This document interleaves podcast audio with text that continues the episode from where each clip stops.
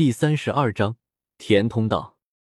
隐藏气息飞到通道的最底部，感知了一下岩浆表层没有火焰蜥蜴族人存在，古河方才开始动手将通道填掉。目前他还不想与火焰蜥蜴族人再次碰面，哪怕他对他们的火珠垂涎三尺。但为了炼化陨落心炎去救天火尊者，从而获得更高阶的修炼功法，他还是决定忍一忍，不然恐怕会给救出天火尊者的计划横添出不少变故。古河开始小心翼翼的用灵魂之力控制着通道两边的泥土，往中间靠拢，使得下方的通道消失。在灵境的灵魂修为下，通道两边的泥土便像是橡皮泥一般，被古河变换着形状。将通道堵死，也就是靠近岩浆的土地，由于经年累月受岩浆高温和火毒的灼烧，使得其坚硬程度比钢铁还硬，花了他不少时间。之后越向上，古河是越轻松。等到将通道完全填掉，天都还没亮，再将房间之中的痕迹抹消，古河满意的点头。做到这一步。已经根本看不出他的房间之中曾有一个通往岩浆的通道了。稍作休息，古河便对着湖心岛屿而去，那里正是他一般炼药所在的地方。等古河走到湖边，已经有八人等在那里。见到古河到来，纷纷恭敬的道：“见过古灵大师。”炼药师一般是很少会外出的，除非需要寻找药材，或者有他们感兴趣的东西出现。所以，七名四品炼药师和一位五品炼药师都在这里，等古河带他们去湖心岛屿炼药。赵老客气了。古河先对着一位穿着五品炼药师袍服的老者点头道：“这位老者正是加入古灵阁的唯一五品炼药师，本身实力也到了斗王级别，所以他在古灵阁的地位很高，哪怕姚大和刘建林这两个副阁主都要给他几分面子。”而古河也对这种等级比较高的炼药师加入给予一定的尊敬，毕竟这样可以让他从五品丹药的炼制之中抽出身来，用更多的时间去修炼和炼制六品以上的丹药。到了斗尊级别，五品的丹药对他已经不产生作用了。与这些炼药师寒暄几句，算是将那股陌生感消除。古河才道。各位想必也等不及看六品丹药的炼制了，那我也就不多废话，现在就去岛上炼丹吧。说着，古河吹了一声口哨，湖水之中顿时出现几只样貌狰狞的魔兽，对着身后几位面露惊骇的炼药师道：“这些算是守护岛屿的魔兽，可惜只抓到一些抗毒性很强并且易驯服的四阶魔兽，没有五阶。”几位炼药师嘴角抽搐了几下，互相对视一眼，掠过一丝无奈和庆幸。在场的四品炼药师都是斗灵，也就是相当于四阶魔兽的实力，而这在阁主这里也不过是看护岛屿的作用。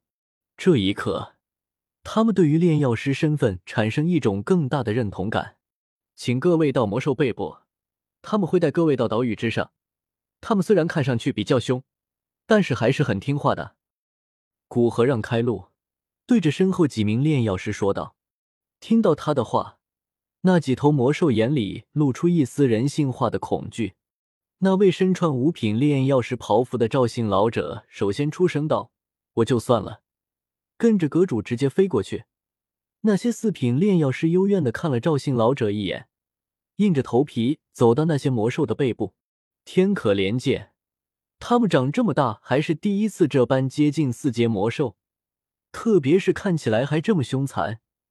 若是他们发狂，以他们那弱鸡的战斗力，不知道七个人能不能打赢一头魔兽。本来还可以期待一下赵老的帮扶，哪怕再弱鸡，也是斗王，总可以救助他们一番。现在看来是没指望了。眼见七人陆陆续续的走到魔兽背部，古河对着赵姓老者道：“赵老。”那我们也出发吧。说完，对赵姓老者点点头，双脚离地，对着湖心岛屿而去。看着古河没有召唤出斗气双翼，周身也没有汹涌的斗气，而是直接飞到天空之上，赵信老者方才相信阁主的确是斗宗强者。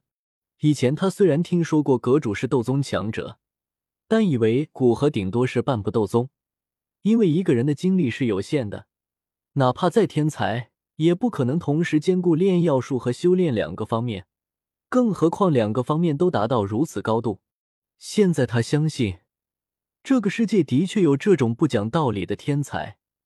如此年轻，四十几岁，在炼药师之中的确算得上年轻。两者都达到常人仰望的地步。张开斗气双翼，跟着古河往湖心岛屿而去。看着古河的背影，心里的一些小心思也悄然泯灭。在这种人面前耍心思，除非有一天他猝死，否则只会导致自己灭亡。古河感知到身后赵姓老者那复杂的心思，不过并没有在意。以他的实力，在这西北大陆，哪怕打不赢，也足够自保，所以也就不必像以前那般束手束脚。为了照顾身后赵姓老者，古河以一个正常斗王的速度往岛屿之中飞去。岛屿距离岸边不远，哪怕以斗王的速度，不过一两分钟就到了。古河主动停了下来，对着身后的赵姓老者道：“好了，赵老，已经到了。”我们下去吧。赵姓老者一脸懵逼，在这么一个空荡荡、无一物的地方，你跟我说到了？没跟他多少。古河往下方飞去，只见在到达了某一处，像是空气之中泛点涟漪，接着古河整个人还是渐渐消失，先是腿，然后是上半身，最后整个人都消失在那空无一物的地方。这难道就是斗宗强者的空间之力？居然如此神奇！赵姓老者惊骇的喃喃自语，对这种斗宗的实力生出一股向往。这种强者已经不是靠数量所能够灭杀的，哪怕你叫来成千上万个斗王、斗皇强者，只要他弄个空间封锁，你看不到、找不到，数量再多也是白瞎。而等到人群分散之时，只要斗宗突然袭击，那根本没有斗皇可以躲过。平复下自己的心绪。赵姓老者往古河消失的方向飞去，他只感觉像是穿过一层水波，接着出现在一处小型岛屿上空。岛屿之上生长着各种花草，其中心处则是一间简陋的房屋。此时，古河便站在房屋之前。